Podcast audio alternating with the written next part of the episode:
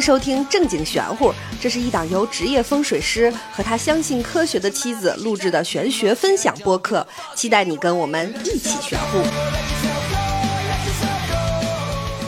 欢迎收听《正经玄乎》，我是大刘，我是王权。权儿哥，今天我们来聊聊这个鬼节。我知道的，就比如说像这个节日，也是跟祭祀先祖有可能有点关系，但我具体的我分不清楚它和清明什么的区别。所以你给我讲讲这个鬼节到底是个什么节？鬼节呢，民俗称作七月半，道家叫做中元节，佛家叫盂兰盆节。哦，它和上巳节、清明、寒衣节并称为四大鬼节。你第一个说是啥节？上巳节，哪个四？上就是上下的上，嗯巳是四蛇五马未羊的那个巳。我以为四舍五入。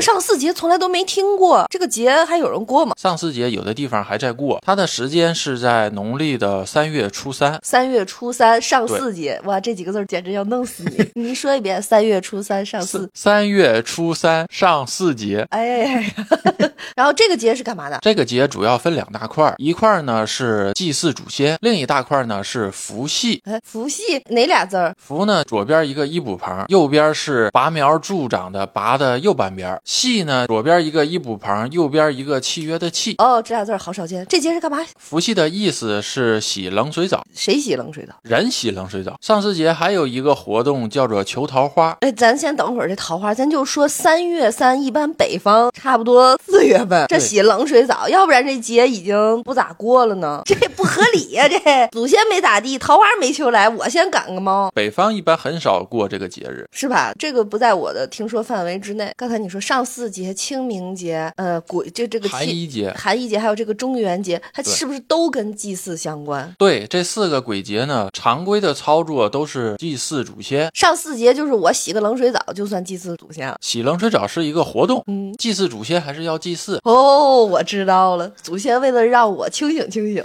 然后擦亮慧眼，求桃花准，是不是这意思？所以想搞对象前 先洗个冷水澡，让自己一激一灵，是不是就明目了？在古代的观念当中嗯，传宗接代、延续香火是人生头等大事。古人认为人生病、不婚不育都是因为身上有污秽。洗冷水澡，也就是说伏羲，嗯，它的寓意是洗去人身上的污秽，让人有好运，不让人生病。所以在这一天要洗冷水澡。这个我个人就觉得和现代的医学呀、健康呀、科学就有点儿稍微的出入了。首先，第一个传宗接代肯定不是人生头等大事，让自己快乐，实现自己的人生价值，这个是头等大事。当然，这是对古人来讲，这个对你对不能对用现代的思想去评判那个时候的事情，尊重，对吧？对所以说这个节也是慢慢的被人淡忘了。但是如果有想求桃花的，也可以在三月初三洗个冷水澡，然后求桃花。但嗯我个人觉得，你与其这么搞，你不如给你亲戚七姑八姨啊、爸爸妈妈好好说说，让他们给你介绍相亲对象。 我感觉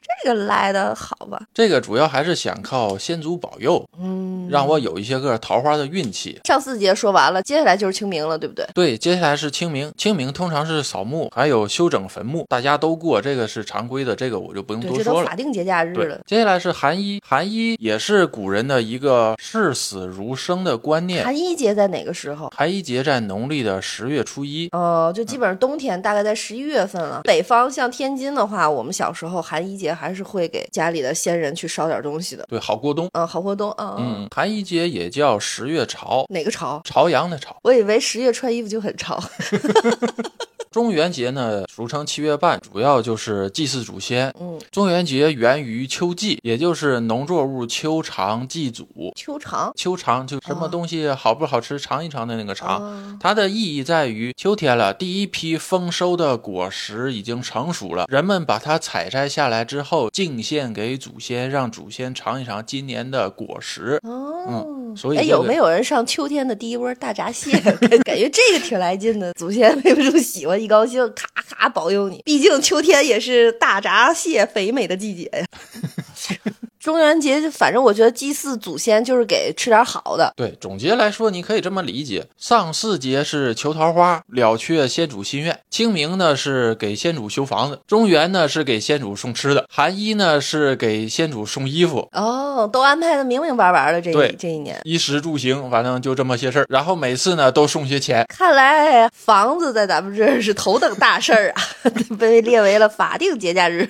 所以鬼节感觉在从小的这个记忆里，仿佛就是只是用来害怕，然后你也不知道他要干嘛，对都不知道这是要给先祖弄好吃的，就只是知道鬼节害怕。我们小时候在鬼节的时候，大人经常说的就是晚上不让出去玩儿。哦嗯，、所以在我们小时候根深蒂固的给植入了一个观念，就是怕鬼嘛。哦，嗯咱们简单说说，如果鬼节给祖先祭祀的话，都要烧啥？也是那种传统的纸钱儿、小房、小汽车、保姆别墅、庄 园。常规的祭祀通常都是烧纸钱，还有摆贡品，嗯，偶尔的也有修修墓地的。这个修墓地取决于清明修的用心不用心？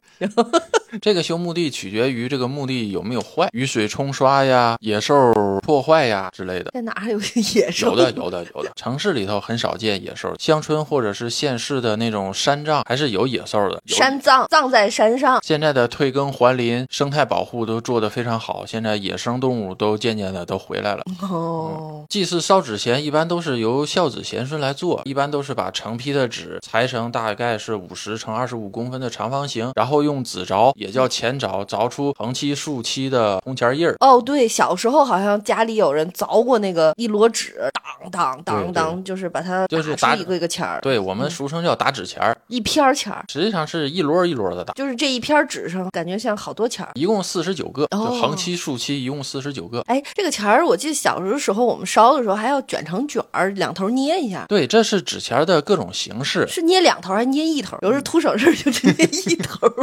我记得我小的时候在姥姥家，所有的就像我们这种孙子、孙女、外孙女什么就在那儿卷，然后我这一抬头一看啊，人家都卷两头，只有我就只捏了一头，在那儿摞了一摞，然后又赶紧重新把那头也捏死，所以到底捏一头捏两头？这个天津的捏两头和捏一头，我还真不知道，因为每个地方的习俗不一样。这就是纸钱儿有不同的形式，比如说北方来说，它有扇形、有方形，还有每张对折的形。那你们家呢？我们家一般都是用扇形，扇形听上去好像就捏一头。把一整批打好的纸钱儿捏着一头，把它展开。哎呦，你这扇形跟我那个扇形可不一样，我那个是一张纸撕下来捏一头，一张纸一张纸从那一摞纸上剥下来，每一张纸都卷两头，捏两头或捏一头。哦，那完全不一样。我们家一般都是展开，展成一个大扇形，然后再对折，折成一个三角形。一块儿烧呀，对，这就这么一块儿烧，那这你这有点太图省事儿了 特别方便。啊！那我们这显多呀，你知道那一摞纸能卷出来好几麻袋，就像我这种卷法儿， 然后出去烧的时候都拿老大的那个大兜子拎到那个路边儿，那烧起来这一张一张，你想想，它特就是别有气势，是不是？对，就好多，就感觉你这每一张纸都给它卷蓬了，然后捏起来显老多了。我这个，我估计这卷一头卷两头，纯看个人懒不懒。评论区里，如果你们家那儿烧纸钱有什么风俗的话，也可以跟我们分享一下。还有一种方式是非常费事的，嗯那个叫做每张对折，把一个方形的嗯纸钱、再对折，折成一个长方形的纸钱。它本来不就是长方形的吗？纸钱刚才那个长方形是裁成五十乘二十五的大批，这嗯个时候从中间对折就形成了一个二十五乘二十五的方形。嗯，在这个方形上打四十九个铜钱，这个就叫做冥币。每张对折是把这个二十五乘二十五的方形每一张拿出来，再对折一下，折成一个二十五乘十二点五的长方形。这种对折方式非常的麻烦，一般呢每张对折的纸钱是用于比较重要的环节，比如说新丧，就是人新死的，做那个当头包袱钱。当头包袱又是啥？啊当头包袱就是人新丧之后要随身带钱，哦，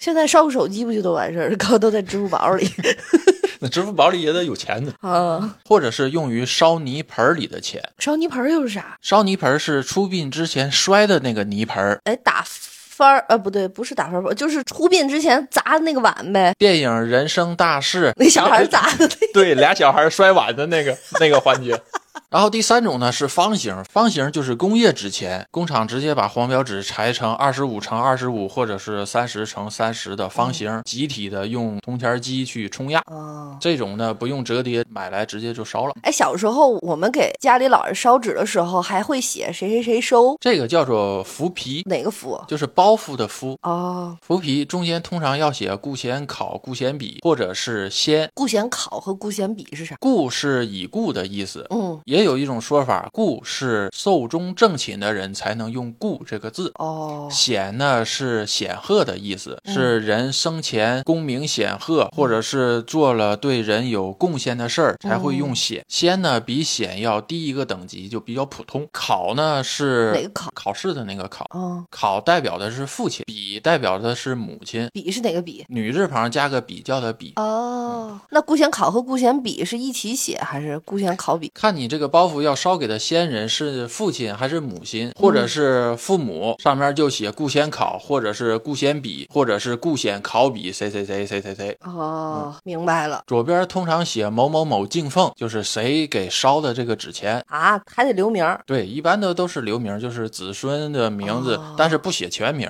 写笔名儿，折翼天 使。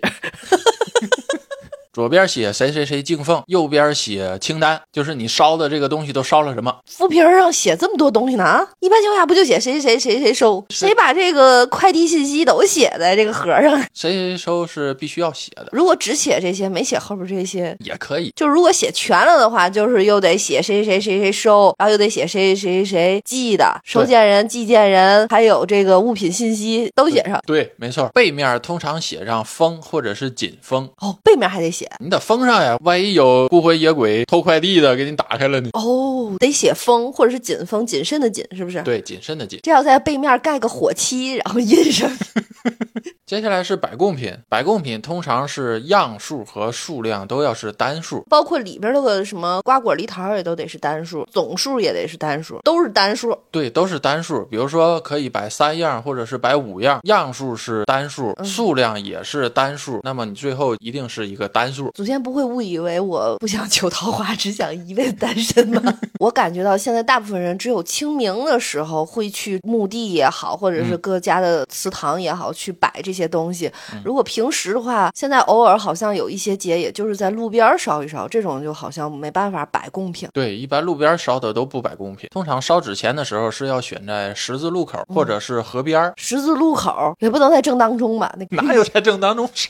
都是在十字路口的路边儿，路边儿有方位的要求吗？冲哪儿？冲哪儿都可以，没有那么讲究。但嗯是烧的时候一定要画圈儿，画圈儿一定要留口儿，哦，这个圈儿不能画满了，画满了谁能进得去？啊留口来拿是吗？对呀、你得有一个出口啊！人烧的时候要站在圈儿外烧，圈儿里的是给先祖的东西，嗯圈儿外的是人。哎，我第一次知道说这圈儿还不能画满喽，得留一口，大概多大口？留口儿就行，没有固定的大小。有的地方比较讲究，他会把这个口儿冲向某个方向。接下来咱说一个现实的问题啊，真有鬼上来拿吗？这个还要看你先祖也是鬼，我嗯当觉得然先祖是家人，这怎么能叫鬼呢？那毕竟是故去了嘛，人故去了之后，人魂会附在骨上，被称为鬼嘛。哦，咱再说一个概念啊，就我感觉这个鬼在意识里已经有点儿被妖魔化了，就嗯感觉就是鬼阴森害怕，它是一个让人恐惧的东西。对嗯假设我们用科学的方法说，它是不是一个目前科学证实不了的某一种物质？可以这么理解。用科学的角度去理解，人是有生物电的，人的活动、思考都是靠生物电来传导。人故去之后形成的鬼，你就可以理解成是生物电的集团存在于空间当中。嗯，这个生物电集团和你的脑电波形成了共鸣，就形成了见鬼。哦，它能把我咋？它会伤害我吗？通常情况下都是各走各路，你看见他了就当没看见一样。有的鬼我们就叫阿飘吧，有的飘呢集团能量强，生前呢也喜欢恶作剧。淘气鬼、 调皮鬼，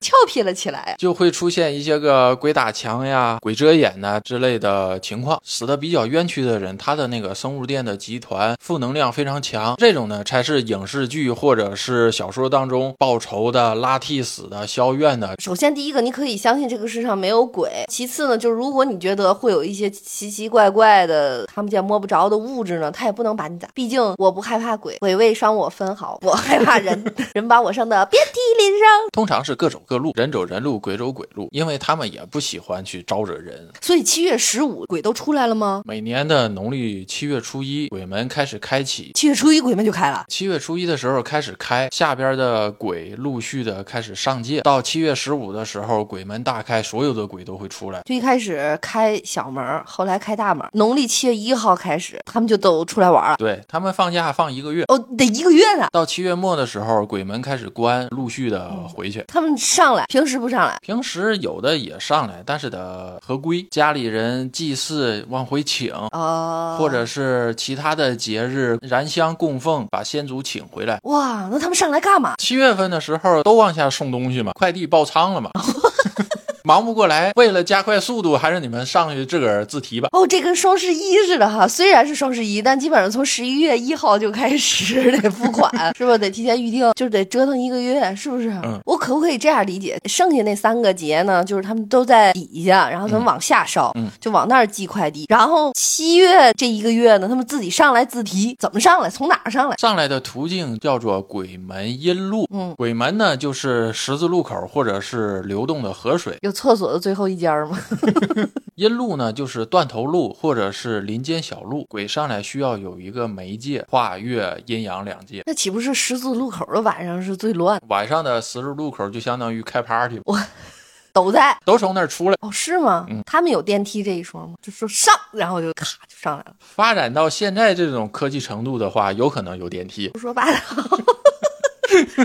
你可以把阴间理解成我们现实世界的另外一个位面儿，那个位面儿和我们现实世界是相互交错的，那个位面儿仅仅是精神状态才能进出。嗯，嗯，用数学的坐标轴来理解，我们的世界相当于正数空间，阴间相当于负数空间，它和我们相互对立镜像，又和我们相互交错。我觉得坐标轴比鬼还吓人。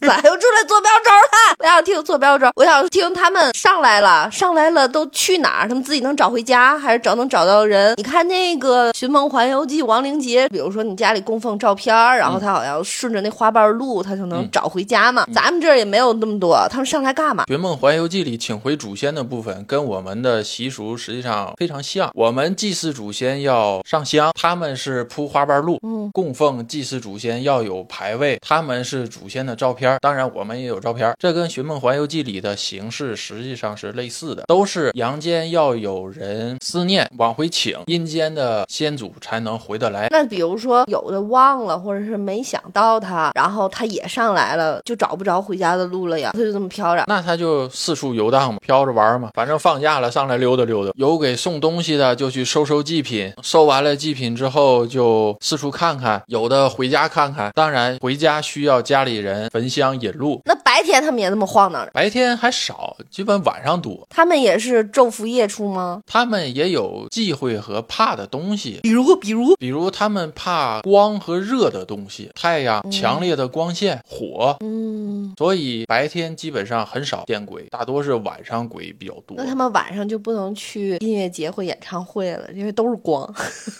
唰唰唰，都是大灯闪着。大灯闪又不照观众，哦，也就是他们也可以一起听一听。那我这时候我有一个问题了，我不想别的鬼靠近我，我会使用一些驱鬼的方法，对吧？同时，是不是这样我也就无法亲近我自己失去的故人了？不对能我只对我亲人打开，然后防鬼和驱鬼的东西是面对所有的鬼，所有的鬼都怕这些东西，不管你是亲人还是不认识的。所以你想见家人的话，就不能佩戴这些个驱鬼的东西，哦。他没有办法来，也没有办法靠近。有什么能在身上放的驱鬼的东西吗？你给说几个，看看这个七月十五这个节目上线当天，大家能不能找得着？最简单的就是身上揣块红布哦、，红布就行。红布在玄学中代表着煞气。哦，鬼是怕这个东西的，红布也代表着热烈。刚才说过嘛，鬼是怕光热的东西，同样他也害怕这类寓意的东西。所以最简单的是在身上揣块红布、红色手机不行，红布条，没有红布，我我把结婚证带身上行吗？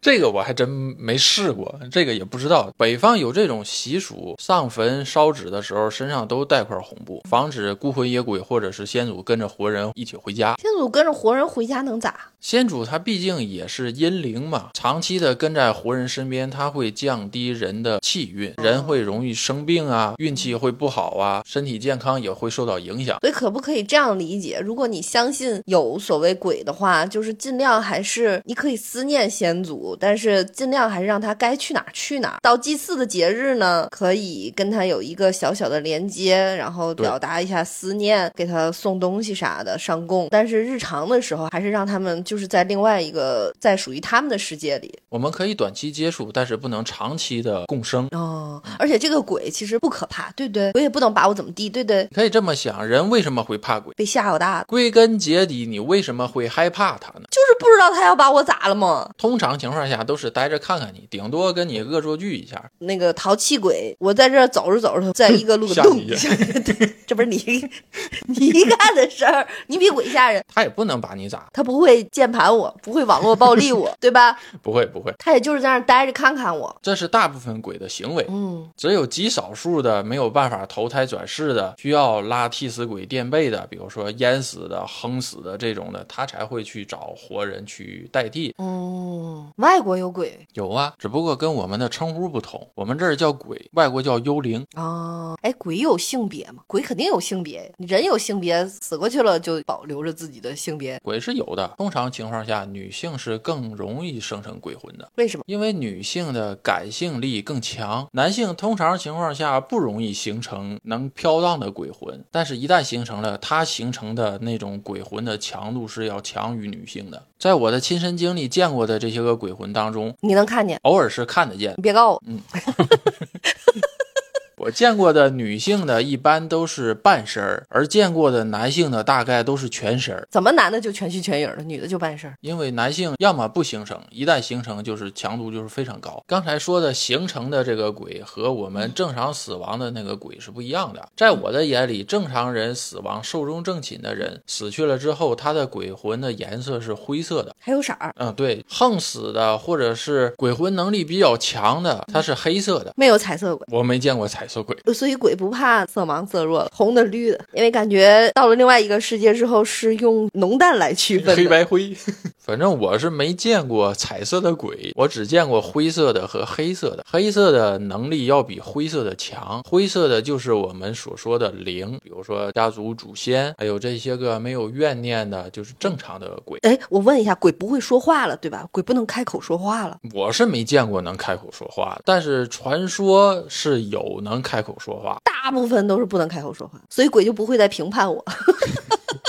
也有可能是我们没有办法交流，也有可能人家鬼和鬼能说话，说他鬼能话。拿我这个眼巴前儿的东西吗？就比如说，他和我同住在这个屋子里，我看不见他，但他在，他会碰我的东西吗？他会比如说帮我看电视，或者是推了一把椅子，会有吗？现实世界里会有这种情况，但是鬼想动东西很难，它需要强大的意念力才能使这个东西移动。因为他破了戒了，感觉他在另外一个世界，然后来我阳间碰我东西。它是用意念去移动的这个东西。虎鬼的形成和存在，你也可以理解成一种意识、意念的存在。哦，其实大部分来说啊，咱就是虽然叫鬼，但其实不可怕。它会让我感到疼痛吗？我的经历当中，黑色的鬼对你攻击的话，你会有一些个感受。你被黑色鬼攻击过吗？我没有，但是我见过，你就是在旁观，然后见一个黑色鬼攻击别人，对我见过。别人是谁？那是我还在一个工厂上班的时候，嗯夏天，我在仓库门口坐着纳凉，我的前面是营业厅，营业厅有一个后门，后门的左边是收银台，里边有一个收银员，我们大家都管他叫四嫂。时间大概是十点半左右，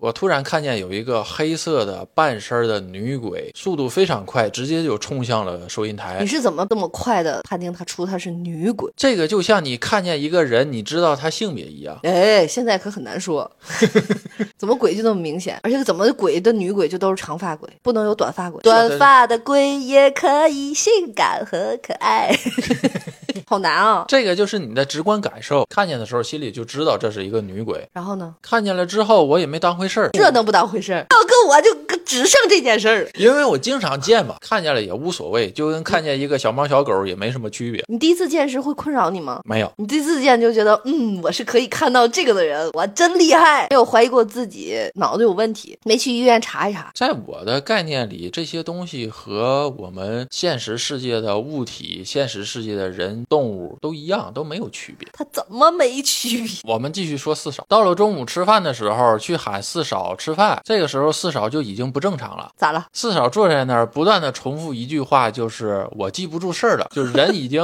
癔症四嫂喝了吧？ 那怎么可 能？听着像断片儿了， 我咋记不住事儿？毕竟我喝了也会这样。我观察了一下，四嫂的脸色是灰白的，然后两眼是无神的，低血糖了。这个不是低血糖的症状。 如果是我的话，就是低血糖了啊！给我喝可乐，你是馋可乐了吧？当时我的第一判断就是丢魂儿了。 这不是魂儿来了吗？怎么还丢了呢？强力的鬼魂冲过人体是有可能把人的三魂七魄挤出去的，这时候呢，就得叫魂儿，快需要回来，快回对，来！这就需要叫魂嘛，哦，真叫魂啊！真去叫魂了。四嫂最后呢，老板娘让老板开着车带着四嫂去一个出马仙儿家去招魂，回来了之后人就好了。我问问，那有人能和鬼交流吗？出马仙儿可以，你不能。我目前还没有这个能力。你说鬼听得懂笑话吗？鬼懂幽默吗？如果他在那儿站着，我就离老远给他讲一个段子，他会乐吗？鬼笑吗？鬼笑鬼笑我靠，太吓人了！ 啊，飘在那儿冲你乐，这玩意儿太吓人了。我 就他能听懂我说话吗？应该听得懂吧？民俗当中认为和鬼交流需要说鬼话，就是拿一块泥含在嘴里发出的声音才是鬼话，鬼才听得懂。是要说鬼话，还今天麦西得足足有了西鬼。嗯 那咱们就是从这个鬼说回到这个鬼节啊，七月十五这一天鬼都上来，也挺燥的，感觉他们也都挺欢实高兴。你想想，去到一个平时不能来的地儿玩儿来了，对呀、那当然高兴啊！拿好吃的，又能回家看看，又能见见后人，又能摇哪溜达，看看新东西。哦，能去别人家串门吗？想去也去，但是你进不去门儿。能逛大商场？能啊，你说会有鬼去环球影城吗？ 这我只是没来过，死嗯了对来看看，他也上去坐一圈儿， 会吗？有可能真的假的？你这张嘴就来，吓死你。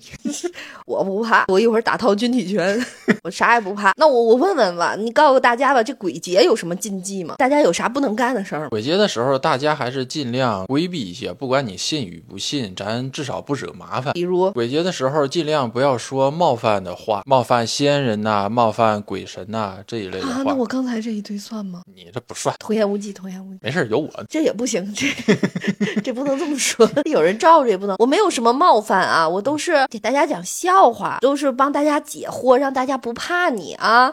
我我我我没有冒犯你啊，我都是都是让大家理解你，然后那个不怕你，跟你一块儿好好的，不拿那个火呀光的吓唬你啊。哎呀妈，我我念叨念叨， 还有呢，家里头的门窗、床头不要挂铜嗯铃儿，在玄学当中，铜铃儿挂在气口或者是床头是容易招鬼的，哦是吗？铜铃儿包括风铃吗？包括那这一天的时候都得摘。不是这一天都得摘，是家里尽量就不 要挂。像有的是商场挂那个铃呢，商场不一样，商场不是家里，你不在那儿住啊。哦，就家里不要挂这对，些是铃家里家里的门和窗户上不要挂风铃，床头也不要挂，床头挂风铃你就容易做一些个奇奇怪怪的梦。那是不是有人如果想做奇奇怪怪的梦，就可以这么干？可以啊，反向利用嘛。招包儿。 那比如说像那个平安夜，好多外国人这不就挂铃铛吗？对呀、就为了招圣诞老人。那你哪知道来的是圣诞老人还是别的老人啊？这 太吓人了啊！还不能弄啥？还有是镜子不要冲门冲窗，冲门冲窗的镜子夜晚不要去照。那我晚上洗完澡，我总得看看自己脸啥的，抹脸、擦脸油。下午五点就洗脸、卸妆，然后就护肤弄好。那那得开灯。刚才说的夜晚不要去照镜，是不开灯的情况下，哦，开灯就因为鬼怕光哎嘛。让你说的，我感觉他们白天也都挺欢实的，都白天也有，还记得在上海的时候，我说路边蹲了一个。懒得理你，烦 人。还有是吃饭的时候，吃饭的时候不要做倒头饭，啥叫倒头饭？就是把筷子插进饭里头，就像上香一样。只那不是插进没规矩吗？这不是七月十五不能这么干，不是任何时候都不能这么干吗？七月十五的时候特别不能这么干。嗯，这倒头饭能咋？倒头饭容易招鬼，吃了这个倒头饭就容易鬼上身，人的魂魄也容易丢。我跟你讲，听这个节目的小朋友不要在这儿拿这些东西瞎试啊！对，不要瞎试，不要学那些视频里头这些个东西瞎试。对，再有就是晚上出行的时候要去人多的地方，不要去荒郊野外。还有就是不要随便捡地上的钱，特别是晚上的时候要额外注意。啥钱都不能捡吗？对，不要去捡那个人民钱币也不能捡吗？不能捡，在你眼里看是人民币也不能捡。这个分两种情况，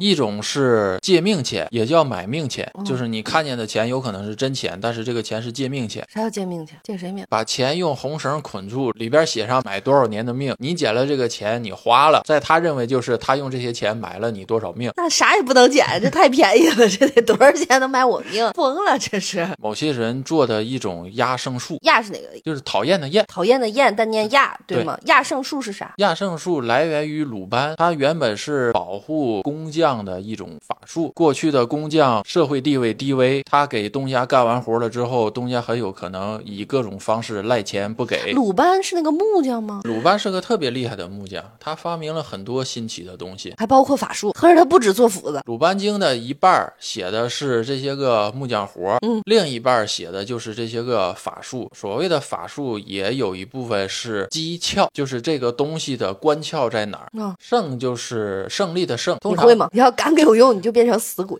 会，我那么爱你。这亚圣树，回头咱们再单独对讲讲。还有一种是障眼法，你看见的是地上的钱，实际上你捡起来之后，它就是纸钱或者是冥币。那是自己花了眼，鬼遮眼嘛，我有一个亲身听来的故事，这个亲身经历是我工厂同事的父亲经历的。他就是七月十五给祖先烧完纸之后，嗯去喝酒了，往家走的时候，眼看着地上就是一沓钱，他就赶紧过去去捡这个钱，结果刚靠近就感觉脚被烫了，烫的非常疼，跳了一下，老爷子还挺轻盈。嗯跳完了之后回头看，地上是一坨烧完了的纸钱，啊，好吓人啊！他的脚就是被这一坨烧的纸钱烫的。我可不可以这么理解？就老爷子喝多了，嗯然后一脚踩到了刚刚烧 完，然后还没亮透的那个纸钱火堆里火堆火堆里对，没错，实际上就是这么回事儿。但是据他的描述是，他看见了一沓钱在地上，我觉得主要还是他喝多了。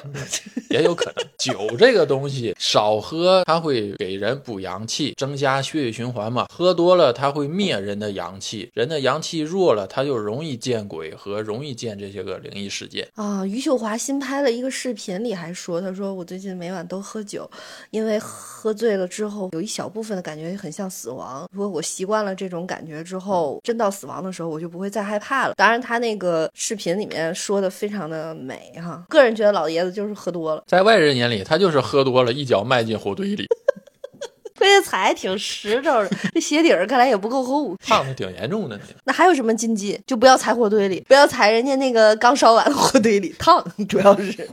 其余的禁忌大家可以自己去查一查，网上还挺多的。个人觉得，就是晚上应该就是早回家，对嗯别瞎搞这些有的没的。因为七月被称为鬼月嘛，是祭祀祖先的月份。南方地区七月十四就开始祭祀了，北方地区大部分是七月十五。但感觉临近的这一周已经开始有人陆续烧纸，广西的部分地区从七月初七就开始了，所以广西的某些地方管七月初七也叫鬼节。人家那不牛郎织女儿相会吗？这不情人节吗？这不刚恩爱完了，怎么又给人整鬼节那儿去了？那你说七月七，他到底是出门俩人晚上恩爱约会浪漫去，还是躲鬼？你让人咋弄？你让年轻人咋弄？你就理解成上巳节祭完祖了还去搞对象呢，祖宗帮你挑个如意郎君， 听着还挺来劲的。我感觉咱们中国的传统节日呢，从古至今，随着这个时代的变化，有很多的风俗、民风、民俗都已经慢慢的就开始简单，甚至于对削弱，甚至于消失。大体上来说，其实我觉得我们的传统文化里面是非常非常重视祭祖、祭先人，甚至于包括祭天啊。但是现在呢，城市化也好，人们也更愿意去相信眼见为实的东西也好，时代的这种运转，让好多节日啊、具体的流程都已经慢慢的就开始都不知道了。我觉得就是我们这个播客呢，给大家呢宽宽心。你们听到这期节目的时候，应该已经是快到鬼节了。这一天呢，我早点回家，静静的缅怀一下自己生命里面逝去的人。我觉得这个是祭祖最大的意义。然后我觉得大家也不要对鬼啊什么一听鬼就特别的害怕。鬼这个事儿，大家可以完全放宽心。嗯首先他也不能把你咋地，个别的能把你咋地的，我们传承几千年也是有方法去解决的。如果你在七月十五这一天，万一你是非常敏感的体质，看到了什么，或者是是感受到了什么。你就是看见鬼了，你也不用怕。大家可以想一想嗯，人活着到底是什么在活着？是你这具肉体，还是你的精神思维？哟，哲学了啊， 上升到了哲学层面了啊！哎呦，快点儿吧，科尔凯郭尔啊，什么 都给我出来！如果真的有鬼的话，那我们就不用怕鬼。我们活着，肉体承载着精神和思维，活的是精神思维，而不是这个肉体。死了之后，我们变成了鬼，肉体没了，但是精神思维我们还在，我们还是活着的呀。而且变成了鬼之后，我们还能去看看不一样的世界。去环球影城也不用买票， 也不用买优速通了。